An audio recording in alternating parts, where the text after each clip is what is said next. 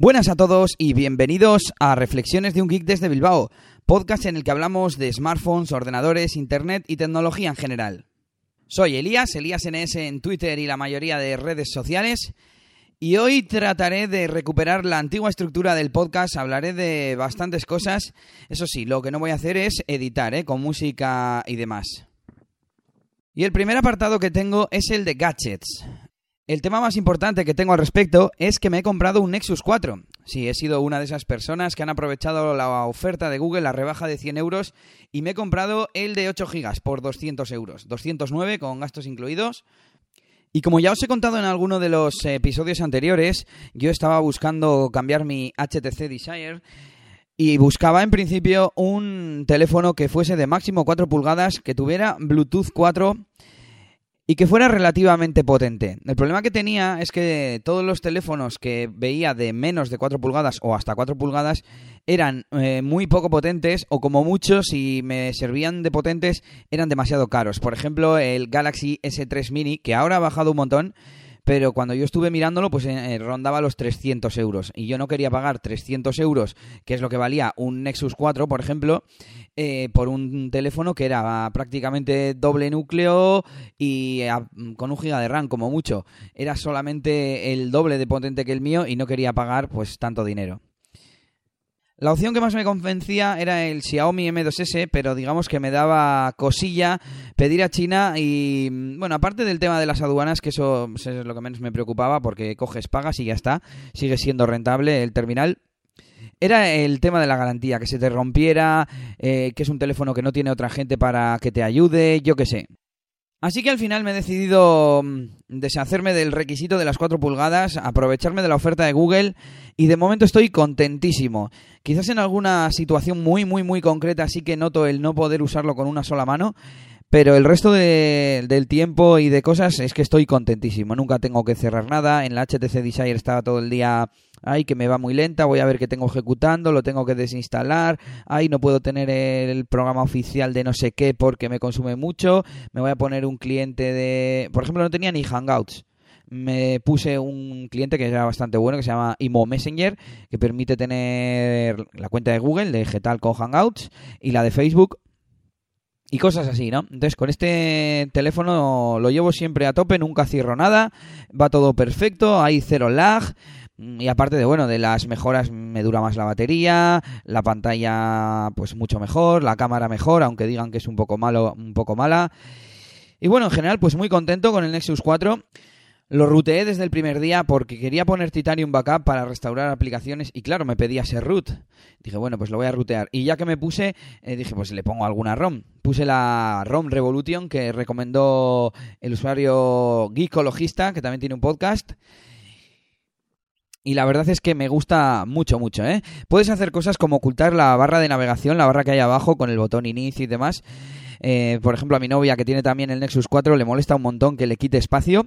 Puedes eh, poner un modo parecido a esto, que es el escritorio extendido, que te oculta momentáneamente la barra de navegación y la barra de notificaciones para disponer de toda la pantalla. Eh, dirás, ¿y cómo controlas eh, esos botones? Bueno, pues puedes activar una especie de botones que aparecen cuando pasas eh, el dedo, lo desplazas de abajo hacia arriba o de izquierda a derecha, de derecha a izquierda, dependiendo en qué lado de la pantalla lo, coloques, y te aparecen unos botones, digamos, flotantes que, que corresponden con el inicio, atrás, buscar, etcétera. Bueno, es súper configurable la ROM y estoy muy contento con la ROM. Mm, de momento ninguna cosa más a mencionar sobre el Nexus, que va perfecto. Y ya os iré contando más cosas. Bueno, y lo siguiente de lo que quiero hablar son varias reflexiones eh, de algunas cosas que he oído en otros podcasts, por ejemplo, o de cosas que se me van ocurriendo a mí, ¿no? Una es eh, el tema de la última conexión en WhatsApp. Eh, escuchando también un podcast de gicologista, escuché pues hablando sobre, sobre este tema de que la gente parece estar obsesionada con vigilar, digamos, a tus contactos, ver cuándo se han conectado por última vez y bueno, pues estar al tanto de, lo que hacen, ¿eh? Ahí como si fuera el patio de los vecinos. Yo la verdad es algo que nunca me, he preocupado, o sea, yo nunca miro a ver cuándo está la gente, cuándo no está. De hecho, es una de las causas de que WhatsApp vaya triunfado, que no hay un sistema eh, activo, digamos, que te notifique quién está conectado, quién no. Si entras a la conversación de un contacto, sí puedes ver la última hora de conexión. Y aún así solo es la hora en la que ha tenido el programa en primer plano, porque él puede tener conectados los datos y recibir los mensajes igualmente si está conectado a Internet. Entonces, no sé, que a mí me parece un poco una tontería, ¿no? Eh, creo que hay programas que te permiten desactivar esta hora de última conexión. Creo que el WhatsApp Plus que comentó Camionero, el Camionero Week en alguno de sus podcasts, otro podcaster que habla sobre tecnología, eh, pues permiten hacer esto, ¿no? Eh, ocultar tu última hora de conexión.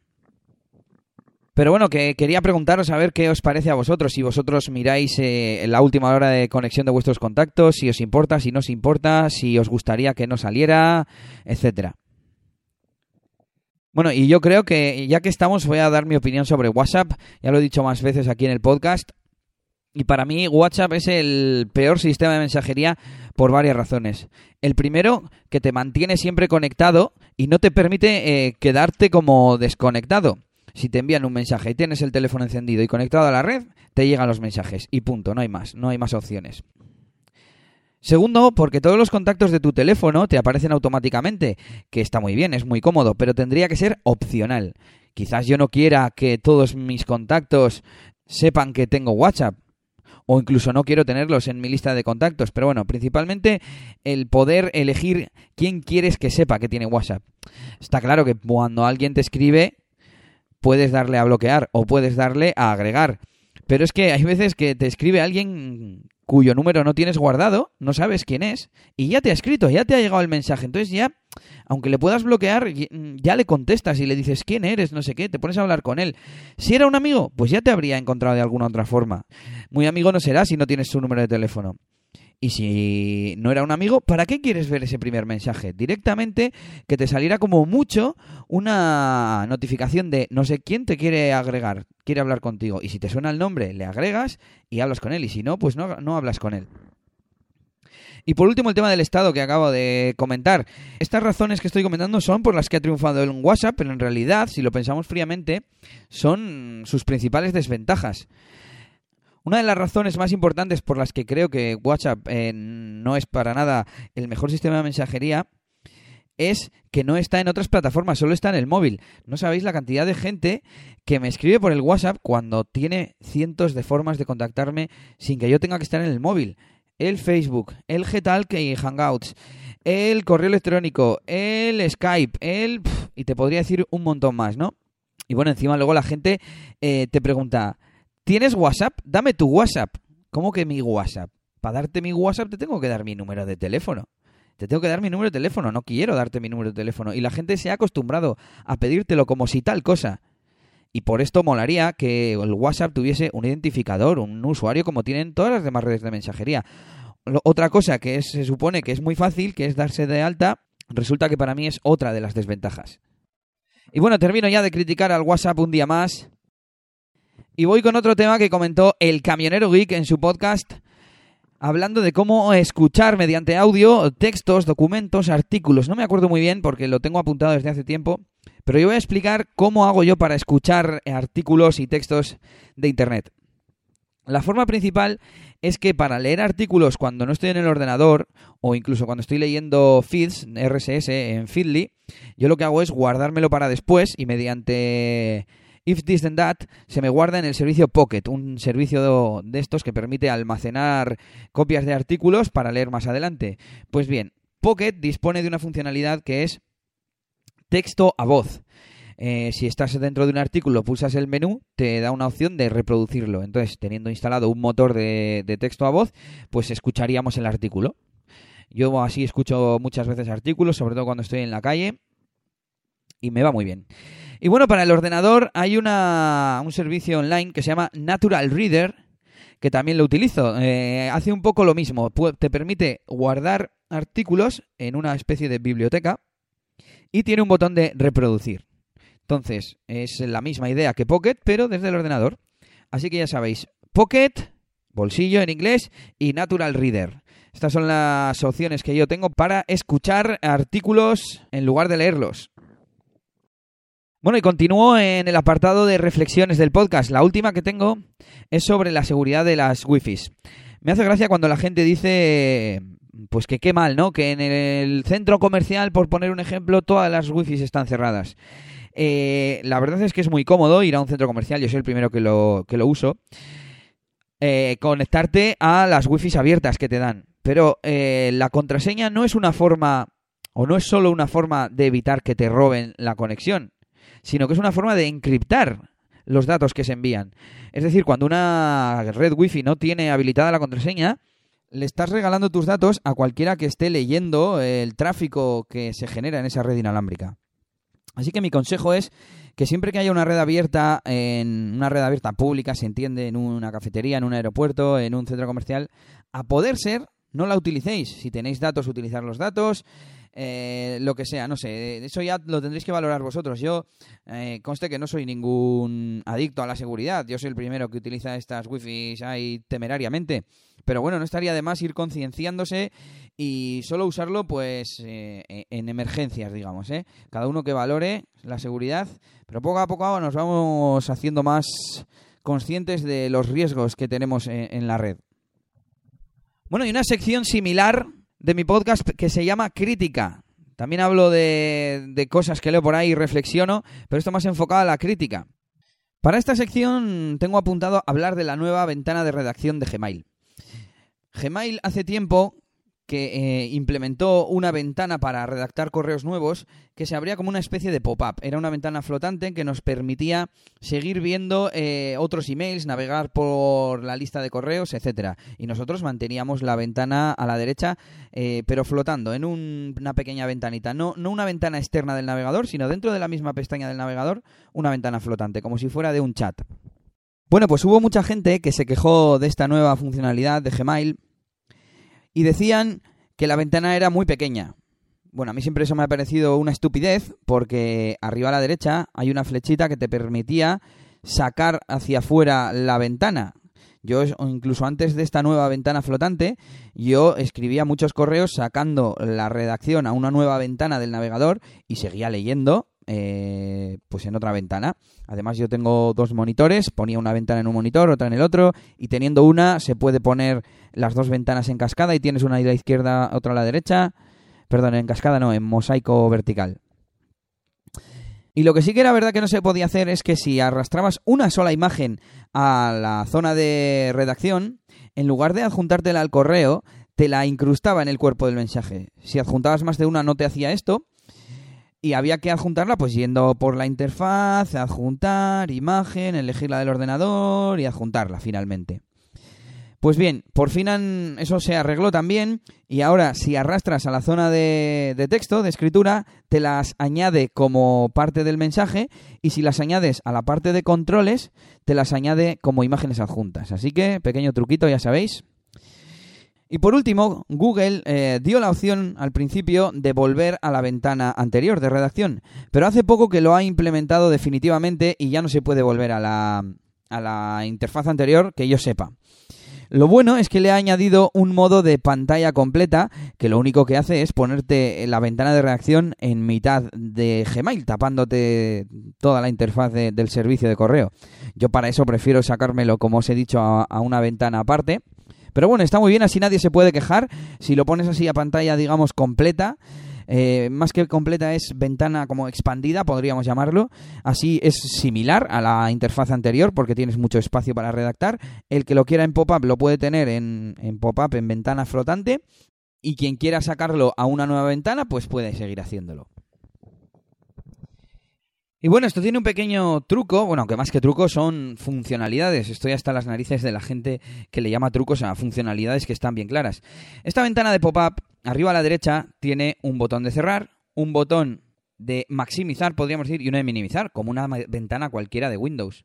Si nos posamos en la segunda, en la de maximizar, pone, te dice ampliar la ventana de redacción a pantalla completa. Lo que hace es ocuparte, pues más o menos, toda la pantalla central y el botón se transforma ahora en minimizar, en volver a ponerlo como estaba. Pero si quieres que esa ventana sea una nueva ventana, una nueva pestaña del navegador, bueno, una nueva ventana de hecho, puedes pulsar Shift, el botón se transforma a una flecha apuntando arriba a la derecha y si lo pulsamos se nos sale la ventana de redacción a una nueva ventana del navegador, ¿vale? Así que bueno, eso sí que es un pequeño truco y así podéis manejar el tamaño de la ventana de redacción de Gmail. Bueno, y continúo con otros temas. Una de las noticias del momento, al menos en cuanto a Android se refiere. Android ha anunciado el nombre de la próxima versión de su sistema operativo. Se llamará KitKat y la verdad es que ha sido muy, muy criticado. Eh, pero además, eh, la crítica era absurda porque criticaban como que fuera el nombre de un postre o de un dulce. Y realmente, pues Android siempre ha tenido nombres de dulces. En la propia página web de presentación de Android KitKat te lo explican, te dicen Android nos hace la vida más placentera, creo que dicen, y por eso a nuestras versiones le ponemos nombres de dulces. Pues aquí va el nombre de la siguiente, KitKat.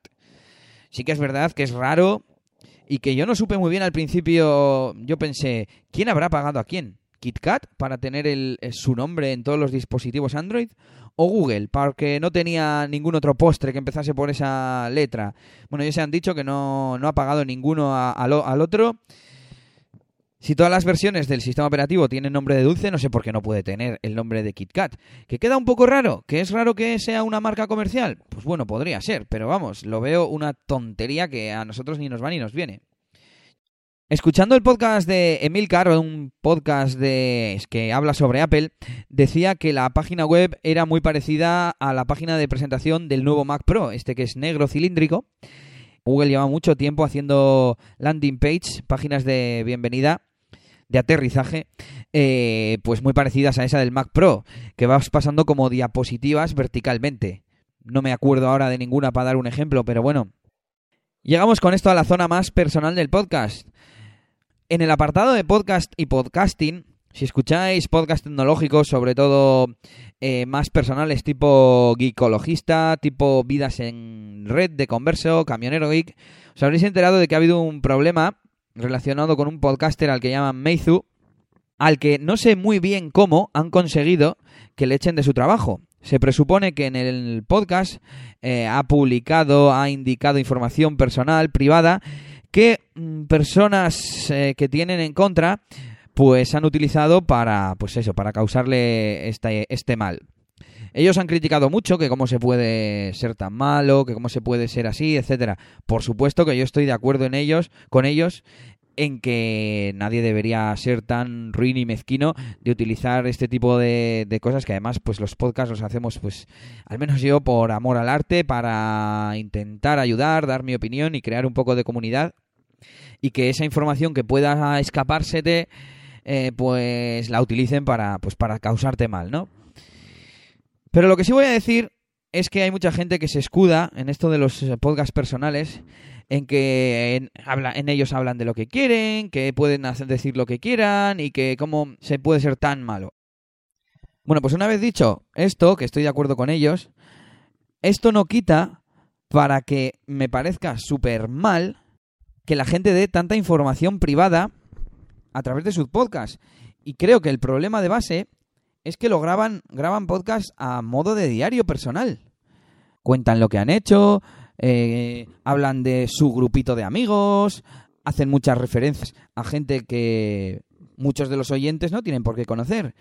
Y creo que cuando hablan de cosas tan privadas y siendo un podcast tan privado, o tan íntimo, tan no sé qué adjetivo ponerle, pues creo que no lo deberían eh, poner en público, porque cuando tú estás publicando un podcast en Spreaker, en Evox, en iTunes, lo puede oír cualquiera, cualquier persona de los 7.000 millones de personas que estamos en la Tierra. ¿Y tú qué sabes lo que pueden hacer con esa información? Es decir, creo que el objetivo sería dar el mínimo información personal. Obviamente, al final, eh, el podcasting es algo, llamémoslo underground, eh, haces eh, muchos contactos por internet, eh, interactúas con gente, pero no lo estás compartiendo con un grupo cerrado, lo estás compartiendo con el mundo. Entonces, mi recomendación es para esa gente que quiere hacer podcasts más íntimos, más privados, más personales, que no los publiquéis, no, no tengáis un feed, no lo tengáis un canal en Spreaker, en iBox. Compartirlo por por correo, grabar audios y compartirlos de cualquier otra forma que no sea público. Y por supuesto, si al contrario vuestro objetivo es llegar al máximo de personas, pues no habléis de cosas personales, intentando hacer referencias a otros eh, amigos, podcasters. Recomendar, eh, nombrar de pasada a alguien, sí, pero que parezca que estás hablando con tu amigo por teléfono o dejándole un mensaje en el buzón de voz, pues como que no. Bueno, y termino con el tema de los podcasts personales, de que la gente no lo publique, si es privado, etcétera. Relacionado con podcast tengo otro tema apuntado y es que me he escuchado el último podcast de Puro Mac. Aparte de que yo en su día estaba suscrito y tuve que, dejar de escucharles porque no soportaba al chico este que está todo el rato con la muletilla de e, e, e. Son unos eh, auténticos fanboys. Vamos a ver, yo soy el primero que eh, estoy grabando esto, estoy grabando esto con un MacBook, os lo juro. Mi novia tiene un iMac. Van de, de lujo los dos ordenadores, incluso el MacBook que tiene cinco años y pico, va de lujo, va perfecto para todo lo que yo lo uso va perfecto. Pero es que a mí me gusta la tecnología, me gusta Android, me gusta Mac, me gusta Windows Phone. No he tenido Windows Phone, pero he probado algunos y me gusta bastante. Pero es que hay gente que parece que no, no es capaz de, ver las cosas como, como son, digamos, o sea, de ver datos objetivos y opinar en cuanto a esos datos objetivos. Que luego cada uno podemos tener una opinión, a mí me gusta tal, a mí no me gusta cual, pero, pero que parezca que se basa en algo, no en porque sí, porque viene de tal empresa, porque es de tal marca. Y tengo un par de comentarios que hicieron en el podcast apuntados para comentarlos, porque fueron la leche. Uno es, que era el título del podcast, por cierto, Siri se ríe de Google Glass. No pegues tu teléfono a las gafas, no funcionará. Vale, esta segunda frase eh, la nombraron, debía ser de algún blog o de algún humor gráfico de Internet, y se reían un poco de esto. Pero a ver, es que Siri no es un teléfono pegado a unas gafas. Es un pedazo de dispositivo súper innovador que dentro de cuatro días van a llevar ellos, si no unas gafas, un reloj o lo que sea similar. Los wearables estos, los dispositivos eh, llevables, eh, van a llegar para quedarse. Y me parece absurdo que utilicen ese chiste malo, un chiste que no tiene fundamento para intentar reírse de Google Glass. Y precisamente el que hace ese chiste para burlarse de Google, yo le diría la típica frase que decíamos de el que se pica come. O sea, parece que se han picado los de Apple porque Google haya sacado eso. A mí personalmente me da igual quién lo saque, pero ha sido Google y es un pedazo de invento. Y la otra frase que tengo aquí apuntada es, los de Android hacen teléfonos grandes porque no pueden miniaturizar más los componentes. La frase no sé si fue exactamente así, pero estaban hablando un poco de las diferencias entre Android y, y iPhone, que los teléfonos Android tienen pantallas muy grandes y eh, indicaron algo así, como que los teléfonos Android son muy grandes y tienen pantallas grandes porque como los componentes no los pueden miniaturizar más. ¿Pero qué me estamos contando? ¿No los pueden miniaturizar más? Pues tienen que hacer teléfonos grandes. ¿De verdad habéis oído alguna frase más estúpida en un podcast? Aparte de que no tiene sentido en sí misma, ¿de verdad no saben que Android es el sistema operativo que más marcas utilizan y que más gama tiene y más diversidad de terminales. No han visto nunca un HTC Wildfire de 3,2 pulgadas. No han visto nunca eh, un Xperia Mini Pro. Bien, estos dos teléfonos ahora mismo son una mierda y me podrían decir, oh, claro, eh, teléfonos pequeños pero son una mierda. Pero me da igual, el iPhone tiene el, el, viejo 3,5 pulgadas y los nuevos 4 pulgadas. Anda que no hay teléfonos de 4 pulgadas buenos. Mismamente, mi HTC Desire, que voy a jubilar en breve y que pondré a la venta, por cierto, tiene 3,7 pulgadas justo en el medio y es mejor que el primer iPhone, que el segundo y, vamos, casi casi no, tendría que mirar características, pero que unos cuantos iPhone. Y estoy seguro de que si me pongo a buscar, encuentro un montonazo de teléfonos, vamos a poner hasta 4 pulgadas, como el iPhone, que son por lo menos tan buenos como el iPhone.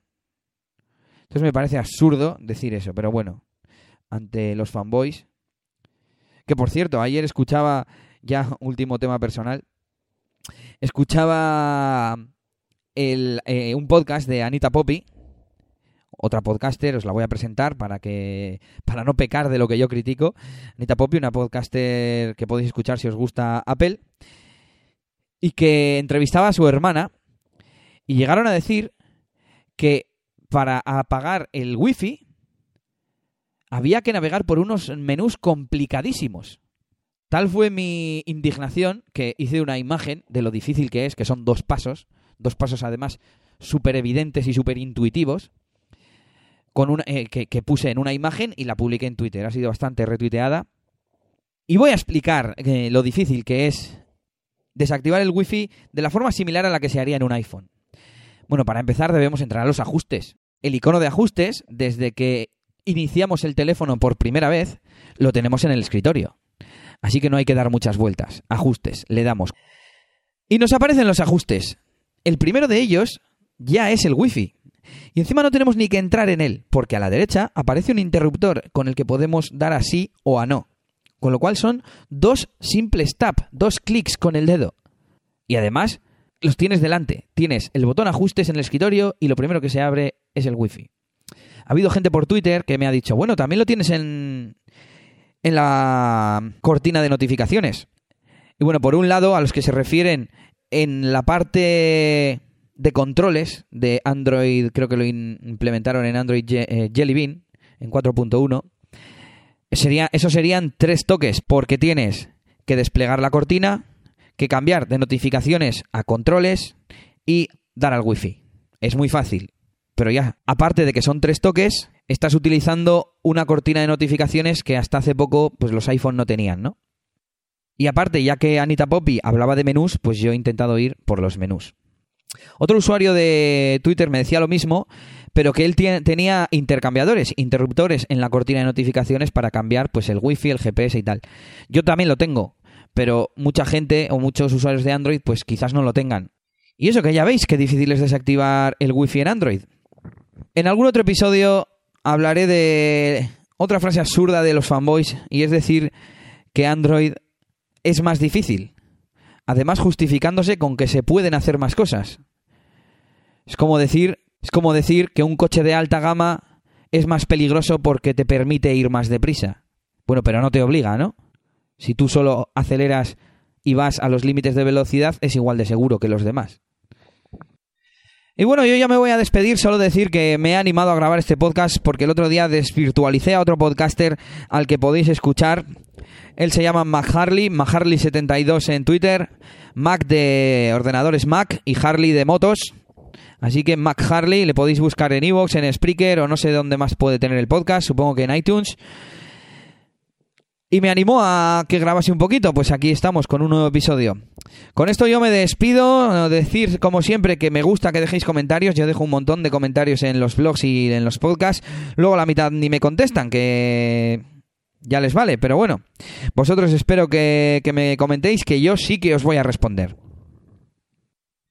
Por supuesto que también os invito a que me mandéis mensajes por Twitter, por Google Plus, incluso por Facebook, si queréis, por donde queráis. El email no lo voy a dar porque no me gusta dar mi email personal en público, pero me podéis escribir desde el propio Google Plus, que me llegará mi correo. Y podéis pedirme consejos, pedir ayuda con programas, recomendar cosas, lo que queráis, yo lo leeré. Podéis mandarme audios también. Y nada, yo con esto me despido. Saludos de Elías NS. Y hasta la próxima. Agur, agur.